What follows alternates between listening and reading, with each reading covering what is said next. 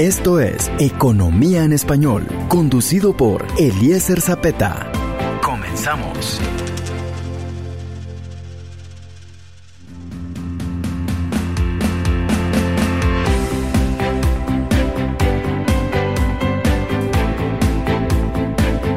Hola mis amigos, muy buenas noches, bienvenidos a una nueva presentación de su programa Economía en Español con su servidor Eliezer Zapeta. Hemos preparado un programa muy interesante porque a lo largo del tiempo hemos visto cómo la economía va evolucionando constantemente y ahora surgen nuevos métodos, nuevos ecosistemas y nuevos modelos y formas de hacer negocio. Así que para esta noche hemos invitado a Franz Almayer para que pueda acompañarnos y que podamos hablar algo acerca de las riquezas integrales y de la nueva forma de hacer negocios. Hola Franz, ¿cómo estás? Buenas noches. Buenas noches Eliezer, mucho gusto y gracias por el espacio y compartir contigo el día de hoy. Muchas gracias. Estar acá. Gracias por estar aquí Franz.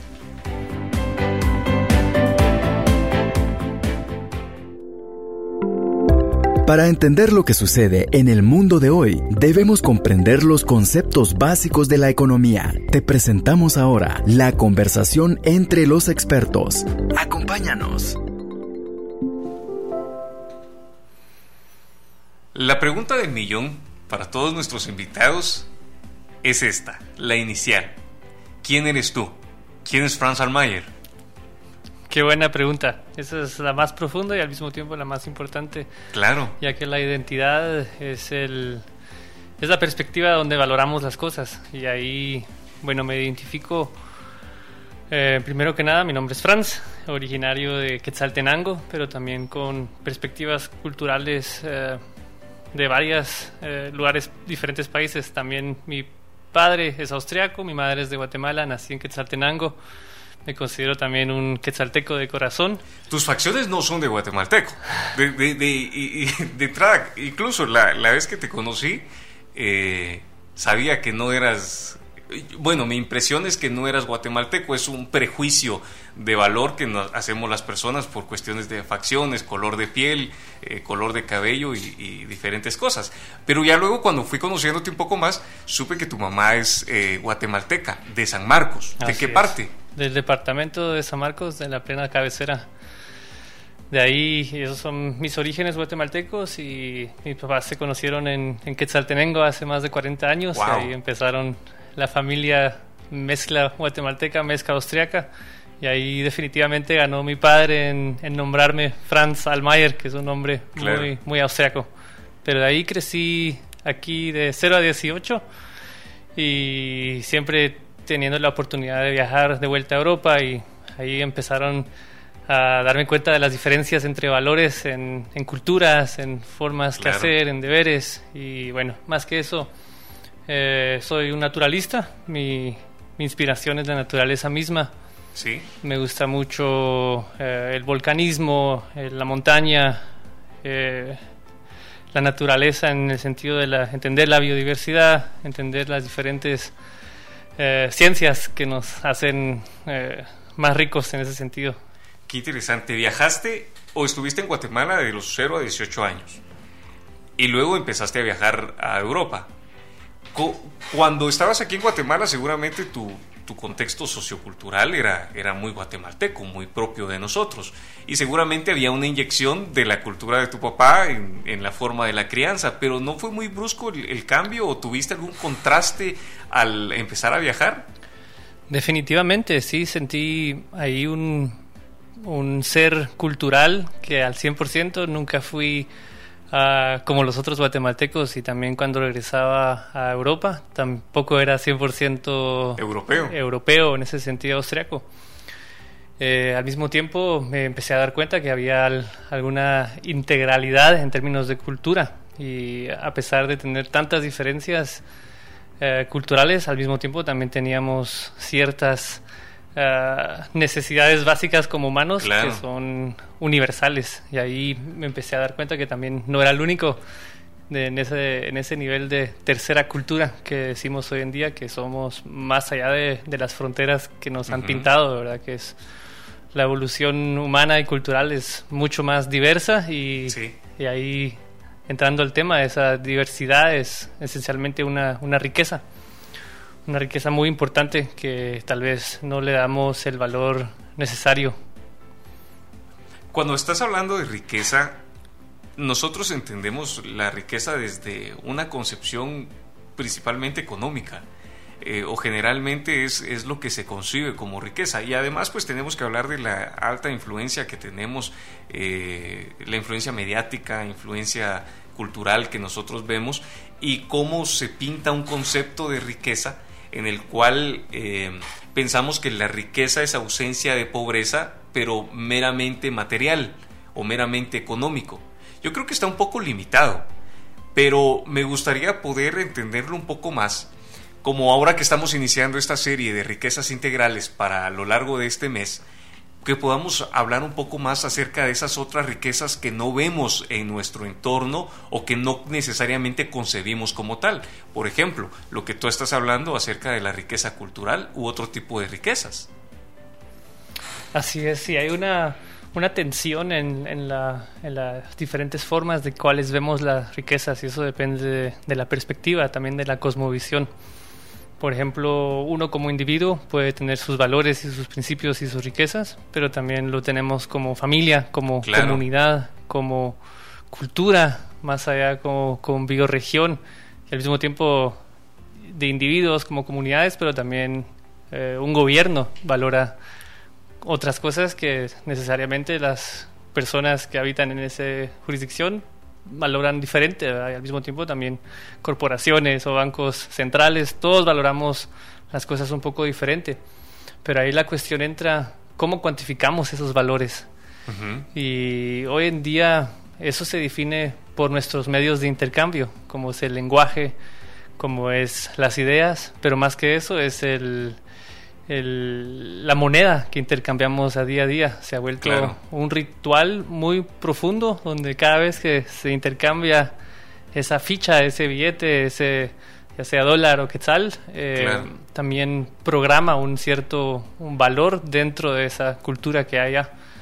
Y ahí interesantemente si vemos el, lo que es las monedas fiat, que son esencialmente centralmente creadas entonces hay un manojo de personas que no necesariamente son eh, elegidas democráticamente que deciden qué son los valores para el resto del planeta.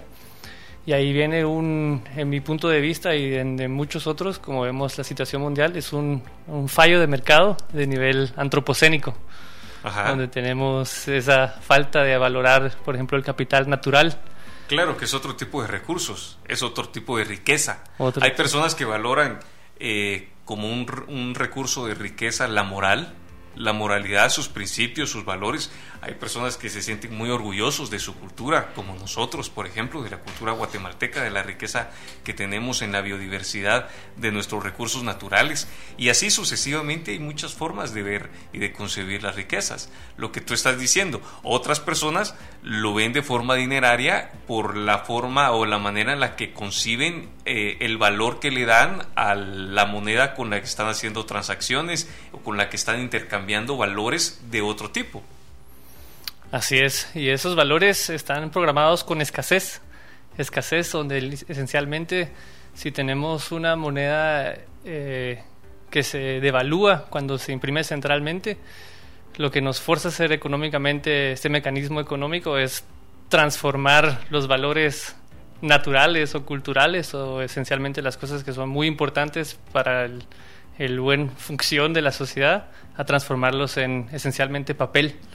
Sí. Y ahí, eso es ahí una de las, de las fallas. Eh, yo lo veo como, por ejemplo, la diferencia entre el capital con capital C, donde es de verdad una forma de capital expandida, holística, no, no miópicamente reducida por, por los medios de intercambio que tenemos. Y ahí lo que me parece muy fascinante ahorita es de verdad que ese monopolio del dinero, del valor, ya no está concentrado, ahorita está con la evolución de la Web 3, está descentralizado. Claro. Mira, vamos a ver, vamos a ir em, desenredando un poco esto que estamos hablando para que lo podamos hablar en español. Hablaste de dos conceptos iniciales, el capital y el capital C. ¿Cuál es el capital y cuál es la diferencia con el capital C? El capital con C eh, grande, por decir mayúscula, es el capital entero. Y eso lo define la comunidad que es el capital entero. Claro, un globo, un patrimonio, un, los recursos que tenemos en, en, la totalidad y cómo lo concebimos, cómo lo valoramos. Y la diferencia es el capital que conocemos, que, que confundimos con literalmente ese flujo financiero que no necesariamente representa esos valores integrales claro. que todos compartimos. Solo es una parte de la riqueza. Es una parte. Entonces ahí viene el concepto de darle valor a esas riquezas que están ya ahí, solo que no se han podido potencializar a través de nuestras formas de, de dinero y de gobernancia que han sido limitadas. No, no han tenido la capacidad de, de, poder expandir esa forma de capital y hacerlo a una escala uh, más grande y más impactante. Claro, para democratizar la forma de poder gobernar, democratizar la forma de poder también tener acceso a los recursos. Creo que eso sería muy importante decirlo. Así es es de darle acceso a las personas y a los, a los valores que han estado en, ese, esa falla de mercado. Y eso es ahí muy fascinante, especialmente como países como Guatemala, que somos extremadamente ricos en capital natural, en, nuestros recursos. Capital cultural. Pero tenemos también esa economía de contraste, donde, por ejemplo, solo se evalúa si se exportan las cosas, el, el subsidio o el, o la sobrevivencia de, del, del, país interno, donde no hay acceso a intercambio, moneda de intercambio, ha estado en esa falla. Pero ahora con estas nuevas tecnologías nos deja incluir e integrar a más personas y a más valores dentro de esencialmente una moneda privada o basada en ese grupo de personas que se esté organizando a ese propósito de crear valor y crear nuevas formas de economía. Claro, nuevos ecosistemas. Yo, yo pienso que este, esta falla o esta, sí, esta falla, digamos, en el sistema eh, da pauta a que sea mejorable porque nada es perfecto, todo es perfectible. Solo es que creo que la falla consiste en que valoramos la economía desde dos aspectos. Por una parte lo vemos como el crecimiento económico, y son los índices que vemos, y cuando evaluamos o analizamos el desarrollo económico nos damos cuenta del contraste que se da entre uno y otro. Por ejemplo, yo ayer estaba dándole una conferencia a un grupo de, alumnos de una universidad y estaba presentando datos macroeconómicos del país, que son muy buenos, por cierto. Guatemala es un país que está muy bien posicionado en el mercado, la divisa es estable, Guatemala es un país productor, es un país productivo y tiene uno de los eh, tiene el producto interno bruto más grande de la región y cuestiones así estábamos hablando. Luego los, los confronté de esta manera. Los números que yo le estoy dando a usted encajan con los números o la realidad que usted ve en su entorno porque les estaba hablando, por ejemplo, de los sectores gremiales, donde Guatemala es uno de los países que, con mayor productividad, eh, posicionado dentro, de los, dentro del top del mundo. Guatemala es el segundo productor de cardamomo a nivel mundial, Guatemala tiene la mayor producción de jade, Guatemala es uno de los principales productores de azúcar, es uno de los principales productores de café, tenemos eh, banano y particularmente ahora que hay una plaga en la industria bananera y Guatemala se está resguardando muy bien y están manejando protocolos primer mundo para, para protegerse, entonces posiciona el mercado guatemalteco como un referente. Pero no es que esté mal, eso está muy bien porque ayuda a la economía y la estabilidad macroeconómica del país. Sin embargo, cuando lo confrontamos con los datos microeconómicos, cuando lo llevamos a la comunidad local, a la localidad, la economía circular de una comunidad, nos damos cuenta que no necesariamente estamos reflejando eso. Y nuestros números per cápita, según el Banco Mundial, que somos un país de renta media alta, nos vamos a ver una realidad y nos damos cuenta que hay personas que están viviendo con menos de cuatro quetzales al día.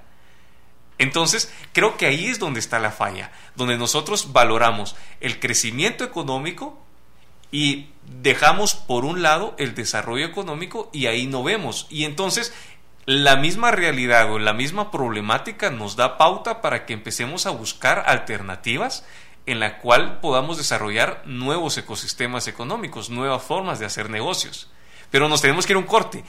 Dentro de esas cuestiones, dentro de ese nuevo sistema y ecosistema, ecosistema de hacer negocios, hay algo que se llama DAO, Y yo, a mí me gustaría que cuando regresemos del corte nos puedas explicar un poco de esto. Con mucho gusto, Eliezer, sí, así es. Nos vamos a un corte, gracias por seguir en sintonía de Economía en Español. Mis amigos, estamos de vuelta en Economía en Español y quiero agradecerles por seguir en sintonía de este programa que preparamos para usted. Esta noche estamos hablando con Franz Almayer y estamos conversando acerca de las riquezas integrales. Antes del corte nosotros hablábamos acerca de que tú eres un naturalista, em, que eres parte de una tercera cultura, como muchas personas más, por la mezcla cultural que hay entre personas de diferentes ciudadanías, de diferentes culturas. Y estábamos hablando acerca de la inclusión, la integralidad y acerca también de los nuevos modelos económicos. Dentro de estos nuevos modelos económicos se presenta la necesidad de tener una nueva manera de hacer negocios. Y con esta necesidad de hacer negocios de forma diferente se empiezan a desarrollar otros ecosistemas. Con esto hay una palabra que ha estado sonando en el ambiente y es el DAO a mí me gustaría que nos puedas explicar en español qué es una DAO. Con mucho gusto, sí. El DAO es en esencia ahorita algo que está muy hablado en todo, todo el mundo del blockchain. Y en esencia, en resumen, es una organización autónoma descentralizada. Son eh, términos complejos para esencialmente decir una cooperativa digital donde los miembros pueden decidir qué valores tienen y contabilizar contribuciones hacia un propósito mutuo.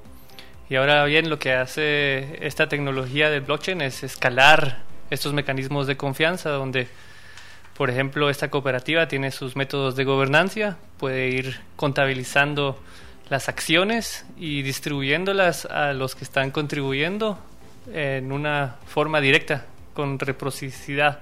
Es decir, reciprocidad. Que, reciprocidad, que cada quien recibe lo que contribuye y esas acciones ya son monetizables en esencialmente un index digital sin ningún costo alguno. Entonces ya puedes como comunidad organizarte, definir tu, tu token de contribución y mientras vas agregando valor agregado a esa cooperativa, ese valor de todos va subiendo y eso lo puedes también ya distribuir fractalmente a más usuarios y más miembros y en esencia es infinitamente escalable. Podemos hablar de esencialmente, esencialmente una cooperativa de textiles o podemos hablar de una bioregión o podemos hablar de una aldea, ciudad o, o país que se organiza con estas herramientas también.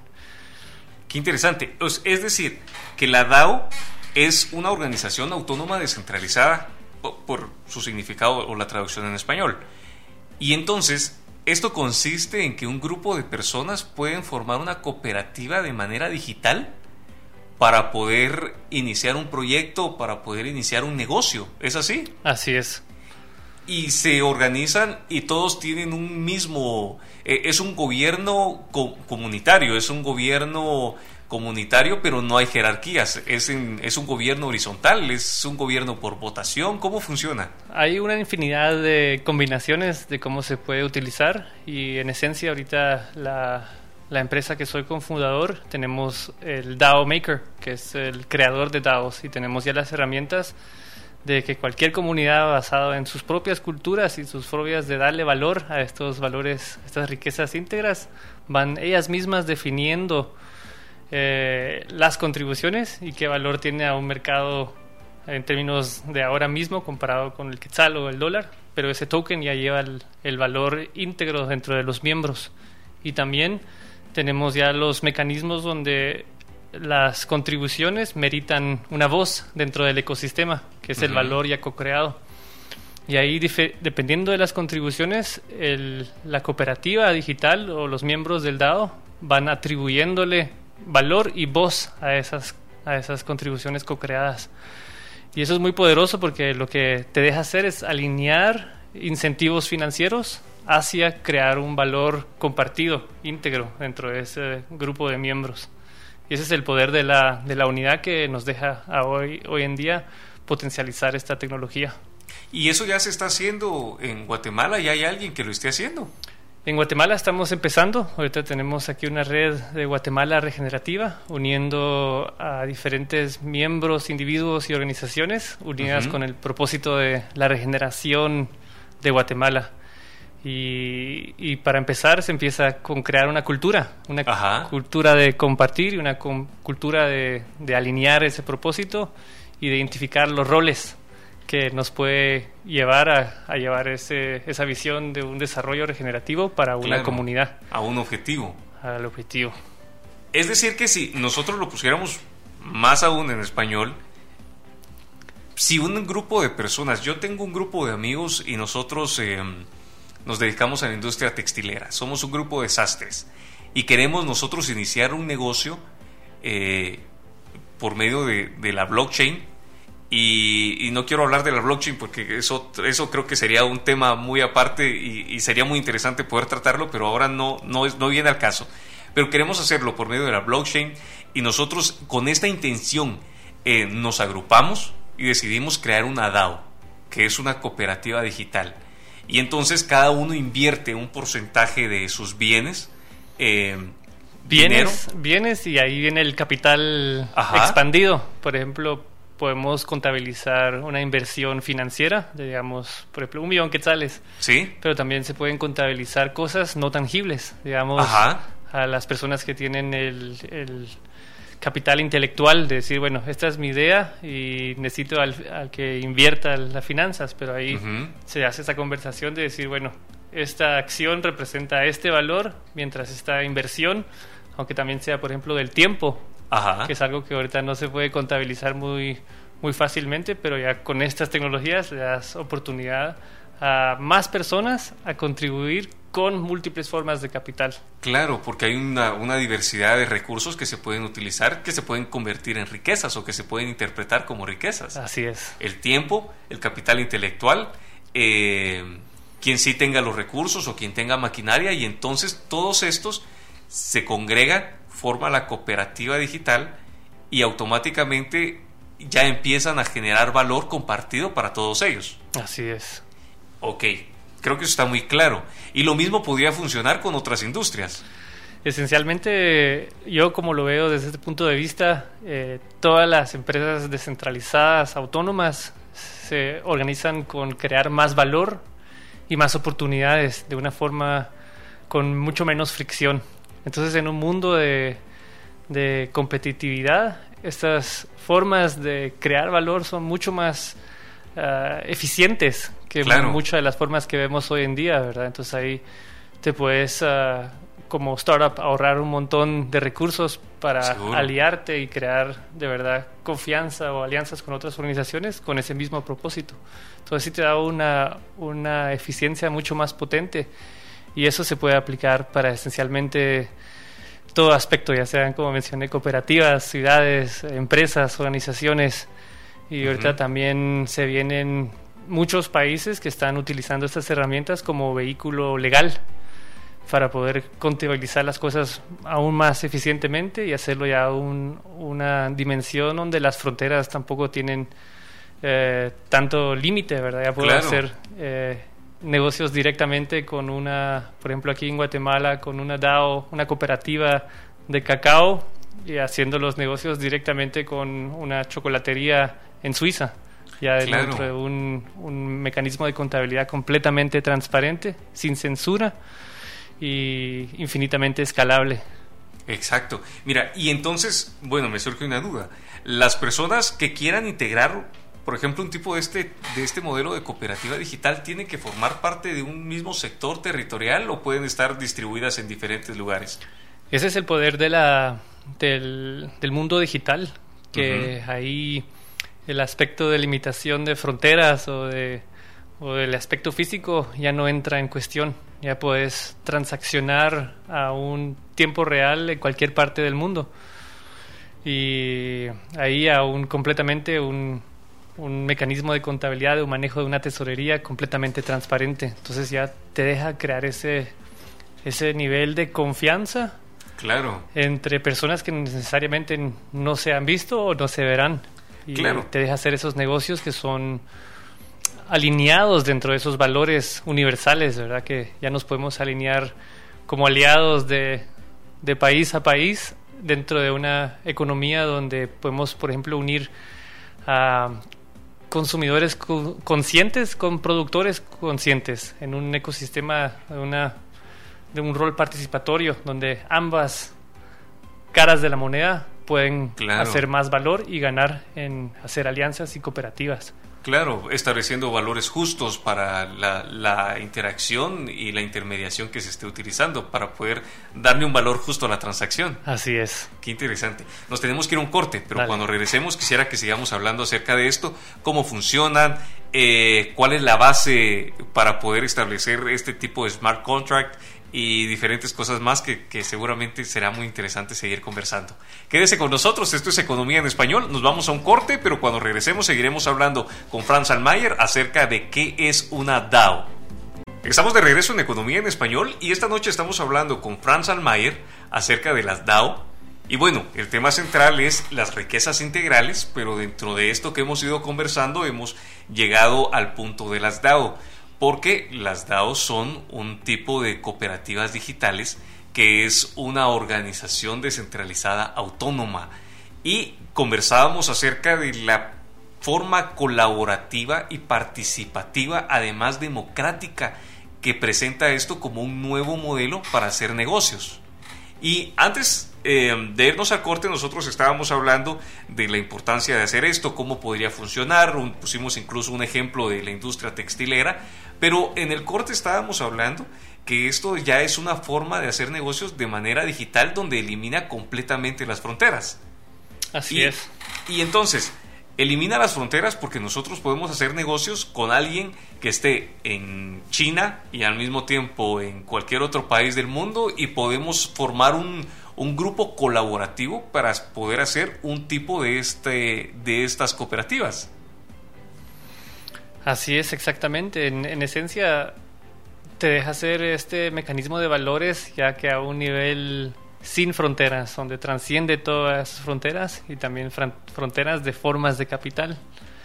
Y ahí te da esta oportunidad de comunidad, de crear tu economía basado en tus principios y valores, donde el, el modelo de negocios es de verdad crear un valor que sea repartido justamente dentro de los miembros y también crear ese mecanismo donde diferentes entidades vivientes como lo que es un DAO, porque es algo que va creciendo y expandiéndose mientras uno vaya haciendo las decisiones y uno puede constantemente ir evolucionándolo. Entonces también tiene ese dinamismo de no ser rígido y ser limitado por, por eh, cosas tradicionales que han formado nuestra forma de, de organizarnos como cultura y como individuos. Ya te deja coordinar esfuerzos. Nosotros llamamos... Eh, coordinación y cooperación como un servicio.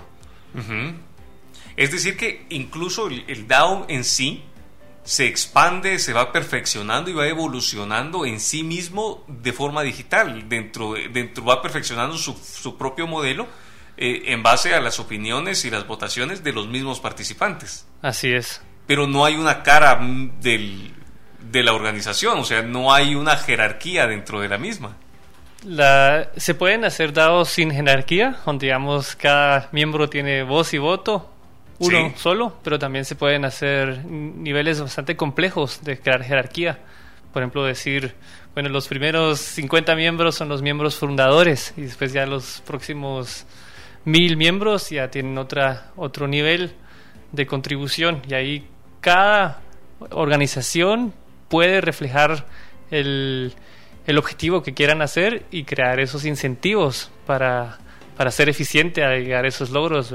Eso es algo que también hemos experimentado ahorita los últimos cuatro años, que, que no solo hemos estado hablando de eso, sino que hemos estado creando ya tecnologías usando esta misma, estos mismos procesos y hemos ya distribuido millones de dólares dentro de un ecosistema para poder crear estas herramientas mismas. Entonces, claro. ya sean hasta hasta probado y ahorita estamos ya en el, nivel, en el nivel donde estas herramientas se van a dar a comunidades para que ellas mismas vayan definiendo eh, cómo se quieren autogobernar, cómo quieren definir los valores para esos valores íntegros que tengan dependiendo del, del objetivo que quieran potencializar. Qué interesante. Y la forma de, o la plataforma por medio de la cual se puede organizar un grupo de personas para hacer una DAO es eh, por medio de la blockchain. Ese es, esa es, ese es el soporte de, de esto. Por eso es que estabas hablando de la transparencia. Sí, así es. El blockchain es el, mecanismo de distribución de contabilidad que te, que te deja hacer esos contratos inteligentes, donde, donde ya eh, estos contratos entre, entre individuos o entre organizaciones o entre DAOs, entidades digitales, están dentro de un nivel que es de full transparencia sin ningún intermediario. Entonces, eh, te deja crear estos lasgos y amarres de confianza que son mucho más eficientes que los que estamos acostumbrados, de tener que tener un abogado firmando cada cosa y tener que estar renegociando cada aspecto de un valor co-creativo. Ahora ya se puede hacer a un contrato inteligente donde te da mucho más confianza hacerlo eh, y lo puedes hacer ya a un nivel mundial sin tener que salir de la comunidad, comodidad de tu casa necesariamente. Entonces sí se democratiza el, el valor económico que se puede crear dentro de miembros en cualquier parte del mundo. Bueno, ¿y cómo funciona ya en su contexto, ya en la práctica? Si ya sabemos que eh, hay un grupo de personas que lo pueden hacer, que el soporte es el blockchain, que necesitamos eh, los contratos inteligentes para poder establecer los acuerdos, que en sí mismo va evolucionando eh, y va expandiéndose, va generando más valor y que el valor que se le da, eh, cada persona puede hacer un aporte de valor, no solamente tiene que ser dinerario o económico, sino que también puede ser intelectual, puede ser material por sus recursos, puede ser eh, por el recurso del tiempo y otro tipo de elementos que seguramente sobre la evolución del, del proyecto va dando ¿Tienes algún ejemplo de una comunidad que ya esté haciendo esto, que se esté desarrollando, que lo estén trabajando? ¿Cómo, funciona? Sí, tengo muchos ejemplos. Em, para darte un par de pincelazos de lo que está sucediendo en el mundo. Por ejemplo, ahorita yo vengo desde de Liechtenstein, acabo de entrar hace un par de, de días y ahí lo que estamos haciendo con ya seis municipalidades de 11 de, este principado pequeño en, el centro de Europa es una cooperativa digital, un DAO para soberanía energética. Es decir, que ahorita se está ya tokenizando la generación y distribución energética de, un, de una casa y, y, se está agregando donde diferentes casas o objetos que están generando energía ya, ya lo pueden hacer eso como una contribución al DAO. Entonces ya es decir que cada casa es, es dueño de su propio sistema su sistema energético, de la distribución y cooperación. Entonces, en lugar de estar pagando mensualidad a tu empresa eléctrica por el servicio energético, energético, ya a cierto tiempo ya el sistema te va pagando a ti porque tú, tú estás generando la energía desde tus paneles solares. Entonces ya es cómo integrar esas eh, externalidades que hemos tenido y crearlos en modelos más eficientes. Pero te digo más aún, por ejemplo, ahorita con lo de la guerra en, Ucrania y Suecia, ahorita Suecia está eh, queriendo utilizar esta tecnología para campos de refugiados, donde, están, donde, por ejemplo, comunidades o municipios para integrar a estos refugiados, los los miembros de la comunidad van definiendo qué roles se necesitan en esta comunidad y, así se van asignando a qué personas buscando un nuevo hogar, huyendo de la guerra, para integrarlos de una vez teniendo un, trabajo justo, voz dentro de tu sistema que estás operando y para incluir a, a esas contribuciones humanas que han sido el resultado de ese desplazamiento por la guerra. El desplazamiento. Pero bueno, hay ejemplos, tenemos de universidades, de comunidades indígenas en muchas partes del mundo, ya desde eh, municipios. Ahorita también ven, ven, acabo de regresar de México, donde en la Ciudad de México se está haciendo un, un, huerto en la que se llama el Huerto Roma Verde. Ajá.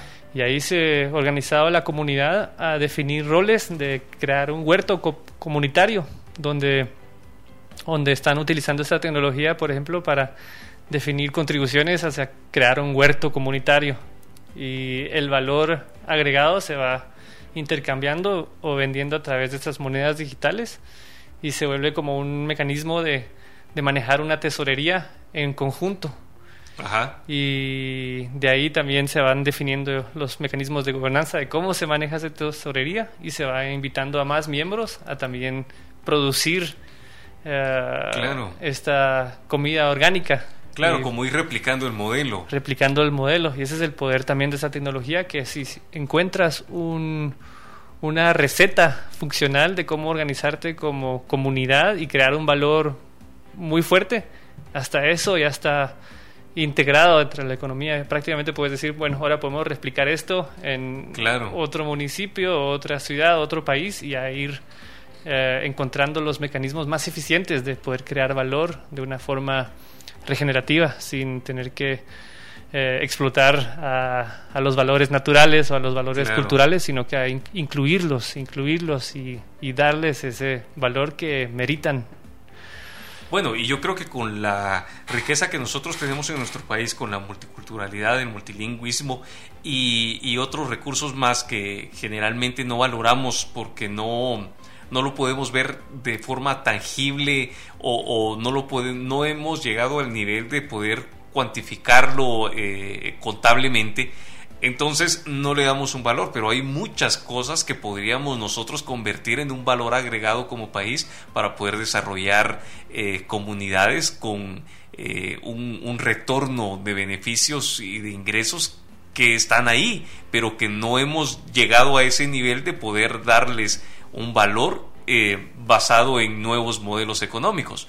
Por ejemplo, dentro de nuestras comunidades, eh, la agricultura es uno de los principales, de las principales formas de trabajo, es una de las principales formas de ganarnos la vida. ¿Qué podríamos hacer nosotros para poder ex- empezar a explotar esos recursos? Porque tenemos no solamente el recurso agrícola, también tenemos recursos naturales, tenemos ríos, tenemos eh, cuencas, nosotros tenemos montañas, tenemos volcanes, que es uno de los principales atractivos eh, que hay para, para el turista extranjero.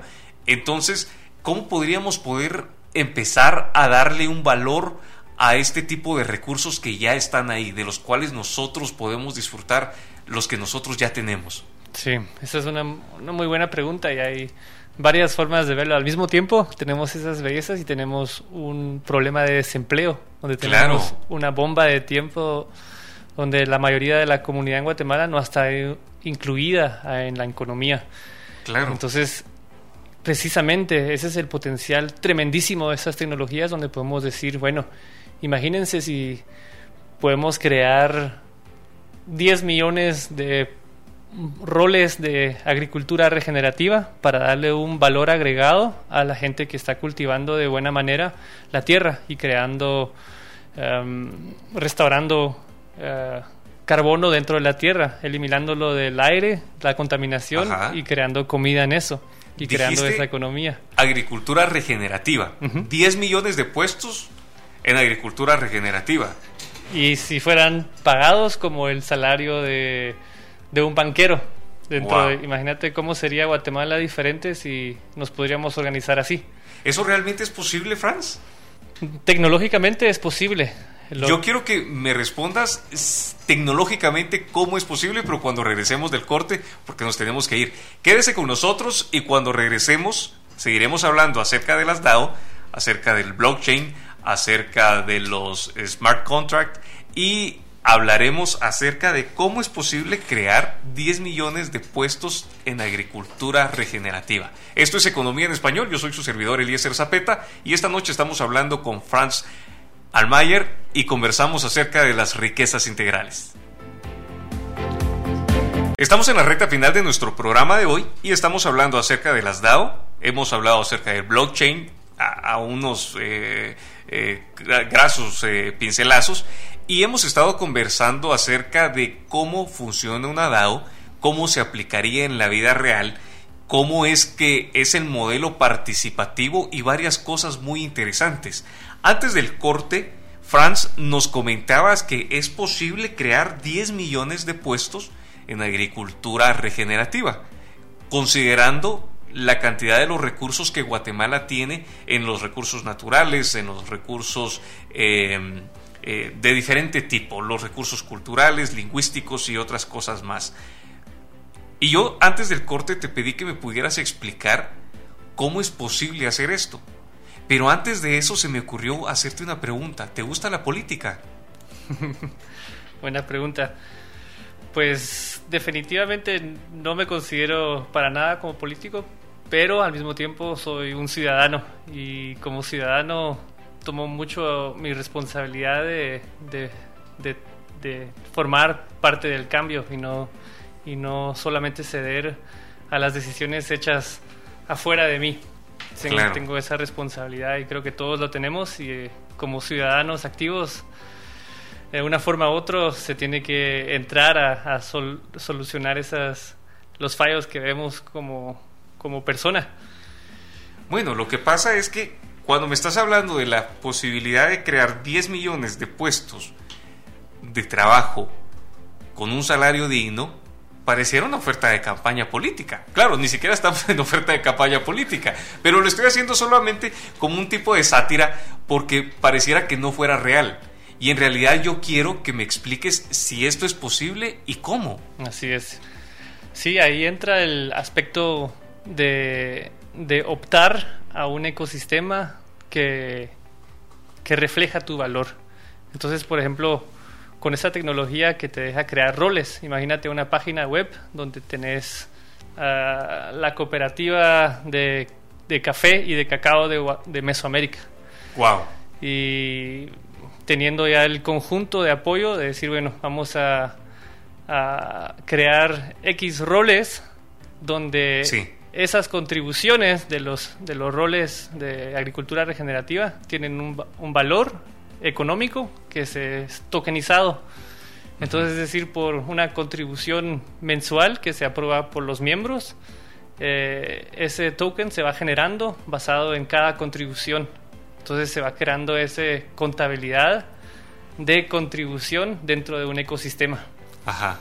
Y ahí la belleza de esto es de que cada contribuidor tiene esa acción dentro del ecosistema completo que al crear ese valor agregado, de verdad, entender que si creamos eh, productos agrónomos eh, regenerativos, eso ya tiene un valor de mercado y ese valor se puede integrar, intercambiar directamente entre todos los usuarios. Entonces ya se crea una economía autóctona, circular, donde cada miembro tiene valor y voz dentro de este ecosistema que habita.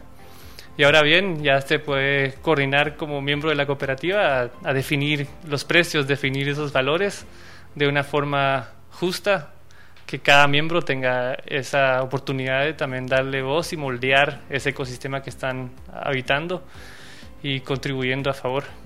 Claro, qué interesante. Entonces podría ser que podamos no solamente centrarnos en comunidades guatemaltecas o centrarnos solamente en, el sector territorial, sino que podríamos regionalizar los sectores de producción.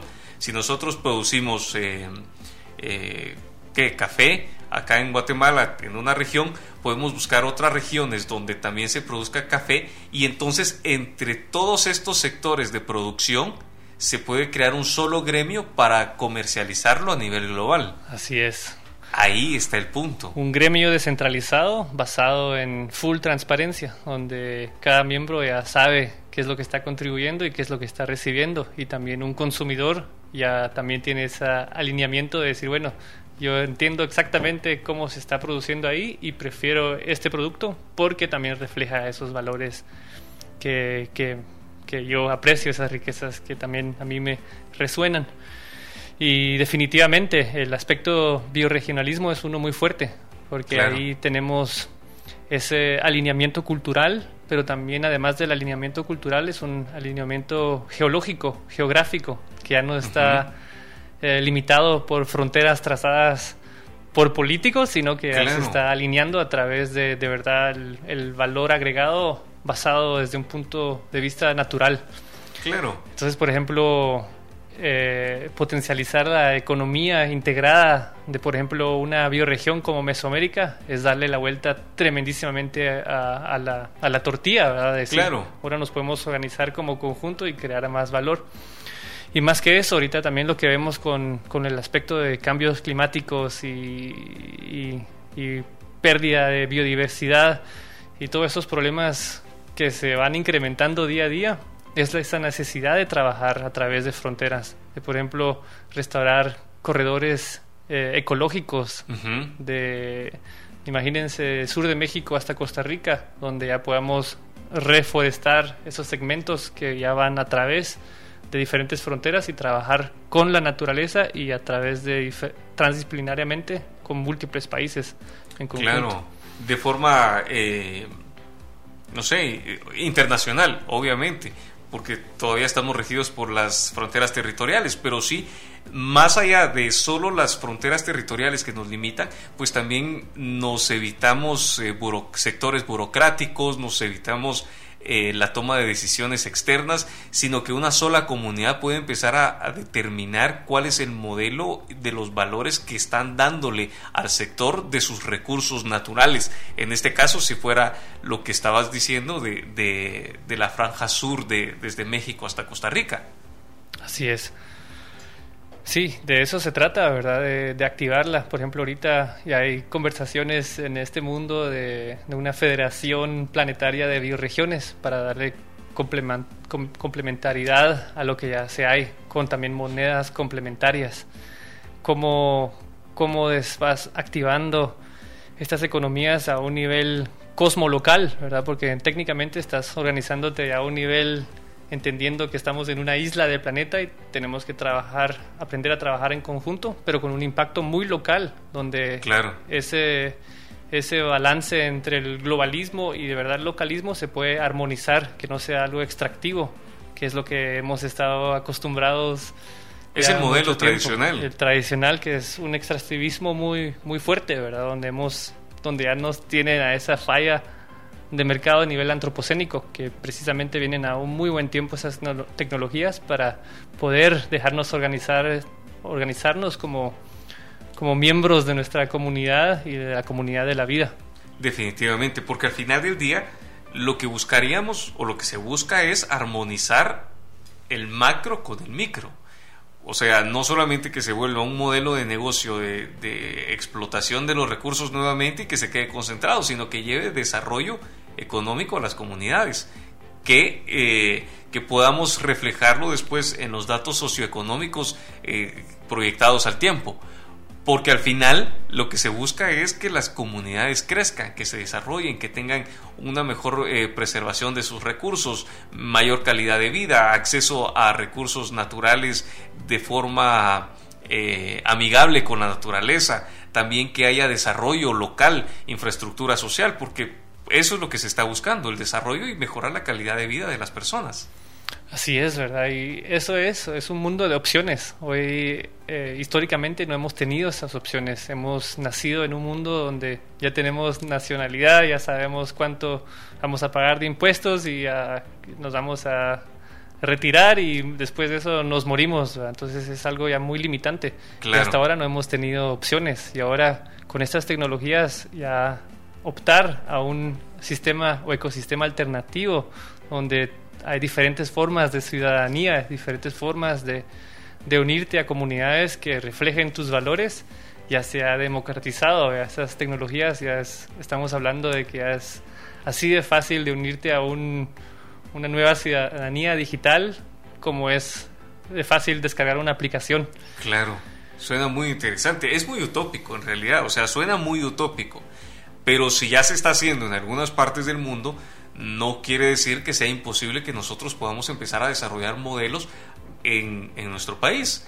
Aunque, como todos, todo tiene un punto de inicio y donde ya lo estén haciendo, tuvieron que haber empezado por donde nosotros vamos a empezar entonces creo que es un buen modelo para empezar a replicar. Y además, si alguien ya lo está haciendo y le está funcionando, podemos aprender de sus aciertos y desaciertos para poder mejorarlo nosotros y aplicarlo de una mejor manera.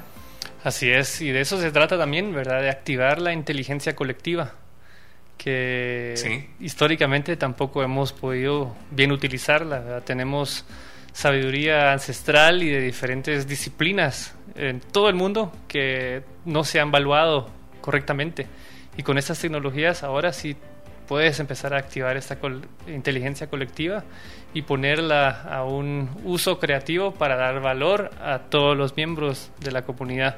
Y no solamente de tu comunidad, hablemosla territorialmente, sino de la comunidad que integra esta, este grupo de cooperación a nivel mundial. Así es. Porque no solamente tu riqueza eh, o tus recursos eh, intangibles los estás poniendo al servicio de tu comunidad en el entorno inmediato, sino los estás poniendo al servicio de la humanidad.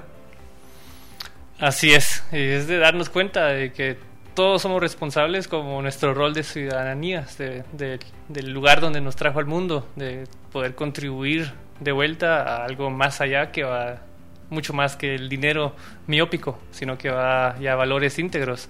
Y hablando económicamente, si comparas, si comparas el valor del dólar, por ejemplo, de que si tienes ahorita un millón de dólares, solo con la inflación estás perdiendo un 30%. ¿Y qué valores lleva? Mientras si lo comparas con una moneda digital que ya no tiene esa inflación, que es non-inflationary, ya tienes un valor holístico con órdenes, órdenes de magnitud mucho más fuerte que, que, lo que estamos acostumbrados. Y esos son los valores, los valores, las riquezas íntegras que estamos ahorita por primera vez en la historia de la humanidad, otra vez rescatando y dándole un mercado un mercado libre para intercambiar esos valores íntegros. Definitivamente, Franz, nos tenemos que despedir porque se nos fue el tiempo y me gustaría que le dejaras un mensaje final a nuestra audiencia.